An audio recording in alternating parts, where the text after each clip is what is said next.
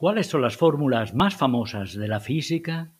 Responder a esta pregunta es difícil, ya que en toda decisión se mezclan criterios tanto racionales como emocionales. Un filósofo del siglo XIV, Guillermo de Ockham, tenía una regla práctica para elegir entre varias opciones. Elige siempre la más sencilla, no te arrepentirás. Es cierto que la sencillez de una fórmula es importante, pero no lo es menos su utilidad, su novedad, su belleza y sobre todo su importancia a la historia de la humanidad. A continuación hablaremos de tres fórmulas de la física que he escogido en base a los criterios señalados. Soy José María Sebastia, un profesor apasionado de la historia de la ciencia, una historia genial.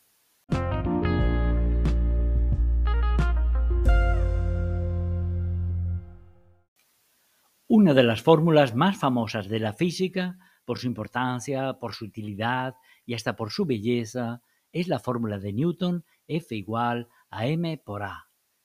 Es decir, la fuerza es igual a la masa por la aceleración.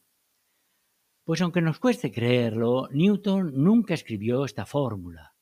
Fue el suizo Leonard Euler el que la escribió por primera vez 60 años después de cuando había sido propuesta y cuando Newton ya había muerto. Isaac Newton escribió a finales del siglo XVII el libro de los principios, en el que afirmaba que el cambio de movimiento es proporcional a la fuerza motriz aplicada. Aquí ya estaba explícita la relación entre la fuerza y el cambio de movimiento. Leonard Euler reinterpretó la expresión de Newton con el lenguaje del cálculo diferencial y escribió que la fuerza era la derivada de la cantidad de movimiento con respecto al tiempo, que en casos de masa constante se transforma en F igual a m por a. Imaginemos que conocemos ya la masa y la aceleración, pues basta multiplicarlas y tenemos la fuerza. ¿Pero qué fuerza? ¿La fuerza peso? ¿La fuerza de fricción? ¿La fuerza elástica? ¿O todas ellas juntas? Pues bien, el resultado de la masa por la aceleración no es ninguna fuerza en particular, sino es la resultante de todas las fuerzas que actúan sobre la masa m. Es decir, el término de la izquierda de la fórmula, la fuerza, representa la acción del resto del universo sobre la masa m, mientras el término de la derecha, m por a, representa la rapidez del cambio de movimiento. La ecuación de Newton es lo suficientemente amplia para permitir interpretar fenómenos que van desde la caída de la manzana hasta la no caída de la luna.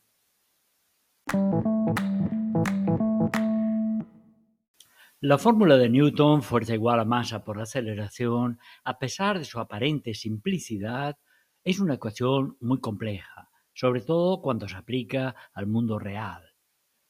La masa no es una magnitud determinable a simple vista. Por ejemplo, una caja llena de tornillos de hierro tiene mucha más masa que una caja llena de plumas de gallina, aunque exteriormente parezcan idénticas. Por otro lado, encontramos en la fórmula los términos aceleración y fuerza, que son vectoriales, lo cual complica su interpretación. Les pongo un ejemplo. Voy con mi automóvil a cierta velocidad por la autopista y debo frenar de improviso porque me encuentro delante un camión. ¿Cuál es el sentido de los vectores aceleración y fuerza en estos segundos en los que estoy frenando? Pues aunque el movimiento del automóvil siga siendo hacia adelante, la aceleración y la fuerza están dirigidas hacia atrás, es decir, en dirección contraria al movimiento. ¿De acuerdo? Otro ejemplo. Si lanzo una manzana hacia arriba, mientras la manzana esté subiendo, los vectores aceleración y fuerza apuntarán hacia abajo. Y cuando la manzana esté bajando, pues también seguirán apuntando hacia abajo. Qué mundo tan complicado, ¿cierto?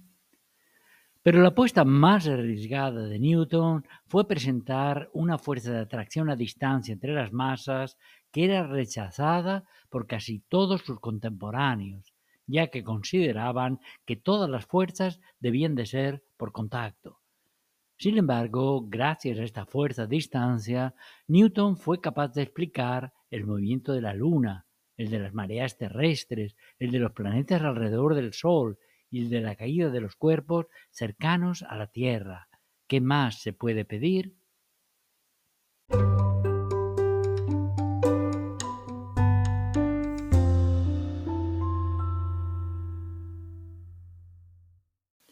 Veremos ahora una fórmula de la física que he seleccionado por su utilidad y su relativa sencillez, y quizá por eso ha sido siempre una de mis preferidas desde que era estudiante.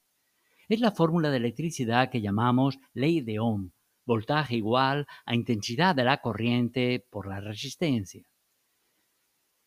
El joven Ohm acababa de cumplir 10 años cuando el profesor Alessandro Volta estaba descubriendo la pila eléctrica.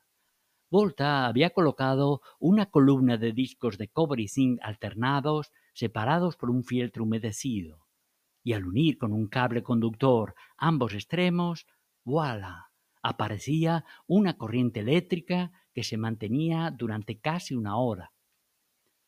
George Ohm, nacido en 1789 en la Baviera alemana, creció fascinado cuando supo de esta misteriosa electricidad galvánica.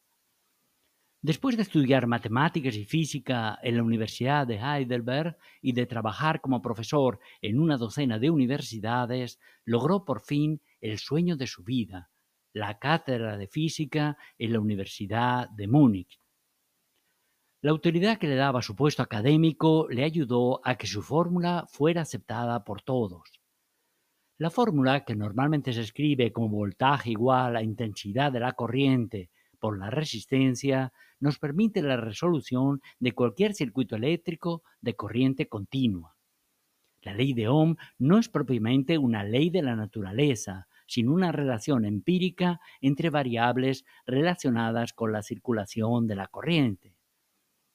George Ohm analizó cuidadosamente los factores que determinaban la resistencia, el tipo de material, su longitud, su sección, etc., concluyendo que la resistencia era directamente proporcional a la longitud del conductor e inversamente proporcional a su sección. La ley de Ohm fue también generalizada para los circuitos de corriente alterna con capacitores y bobinas, con los consiguientes ajustes, y en 1845 el físico prusiano Kirchhoff las extendió a circuitos eléctricos de malla. Podemos afirmar que hoy en día no podríamos dar ni un paso en el mundo de la electricidad sin aplicar las leyes de Ohm. Difícilmente encontraremos en física una fórmula más útil que esta.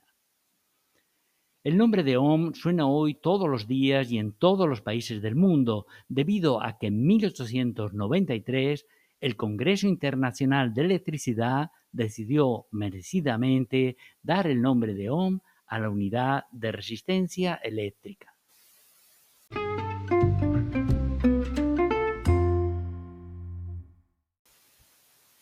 Y llegamos ahora a la fórmula que es considerada, casi sin discusión, la fórmula más famosa del mundo, por su novedad, por su simplicidad y sobre todo por su importancia. Esta es la fórmula E igual a mc al cuadrado. Esta fórmula fue publicada por Albert Einstein en un breve artículo de tres páginas en el año 1905, aunque nadie sospechaba en ese momento que el contenido de este artículo iba a cambiar la historia del mundo. Esta fórmula expresa que la energía total de un cuerpo puede escribirse como el producto de su masa por el cuadrado de la velocidad de la luz, hasta este momento se pensaba que la masa y la energía fuesen dos magnitudes diferentes. A partir de este momento se establece la equivalencia de la masa y la energía, y como consecuencia un principio de la conservación conjunta masa-energía. Es decir, una disminución de masa se transforma en un aumento de emisión de energía. El factor multiplicador C al cuadrado es muy grande, por lo tanto, ya se puede intuir a partir de la fórmula que la pérdida de una pequeña cantidad de masa equivale a la emisión de una enorme cantidad de energía. Esencialmente son dos los procesos atómicos que involucran pérdida de masa. Uno de ellos se llama fisión nuclear, es decir, un proceso de división de un átomo en átomos más pequeños. Y el otro proceso es la fusión nuclear, es decir, el proceso contrario, en el que dos átomos pequeños se unen para formar un átomo más grande. Analizaremos ahora brevemente estos dos procesos ya que han tenido importantes consecuencias útiles y dramáticas en la historia de la humanidad.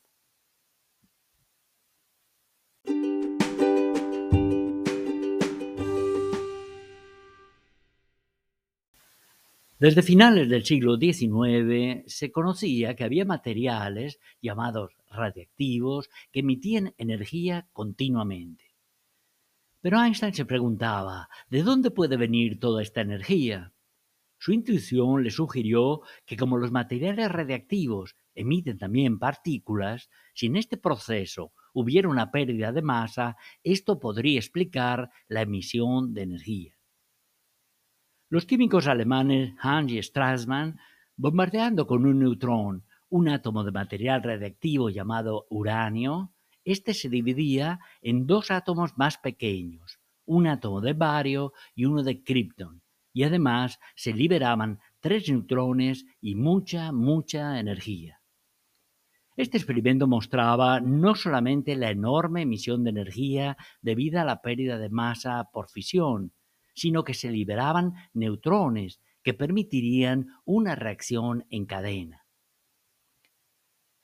La enorme emisión de energía por reacción de fisión en cadena abrió las puertas a su aplicación en la industria bélica. Durante la Segunda Guerra Mundial, los Estados Unidos desarrollaron el proyecto Manhattan, bajo la dirección del físico Julius Robert Oppenheimer, que reunió un extraordinario equipo de científicos para la elaboración de una bomba atómica. Esta bomba atómica de fisión fue dejada caer sobre la población japonesa de Hiroshima el 6 de agosto de 1945 causando la muerte de unas 150.000 personas y la destrucción de las dos terceras partes de la ciudad.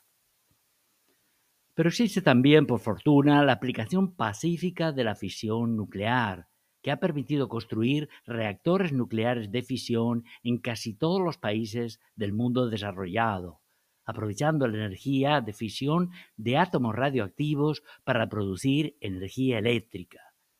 No está de más recordar que el 10% de la energía eléctrica que consumimos hoy en día tiene origen en los reactores nucleares de fisión. En el próximo y último segmento hablaremos de la fusión nuclear y de su importancia fundamental para entender el universo.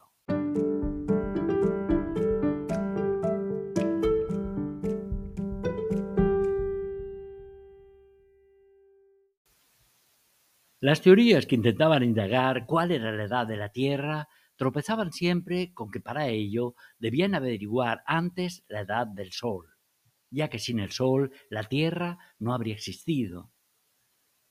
Se hicieron cálculos basados en que la energía del Sol podía provenir de reacciones químicas, por ejemplo, quemándose un gas con el oxígeno.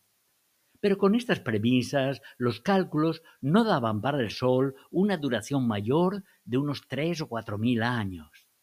Se detectó, analizando espectros de luz, que el Sol estaba formado por hidrógeno y helio. Pero como el helio es un gas noble y no reacciona con otros elementos, quedó descartada la hipótesis de reacciones químicas. La respuesta a este misterio de cómo el Sol y las estrellas generaban su energía estaba también contenida en el artículo de tres páginas que Albert Einstein escribió en 1905. Las únicas reacciones que podían dar lugar a esta enorme cantidad de energía son las reacciones de fusión nuclear. En condiciones de elevada temperatura y confinamiento gravitatorio, cada cuatro átomos de hidrógeno del Sol se pueden fusionar para formar un átomo de helio, perdiendo masa y dando lugar a una intensa emisión de energía.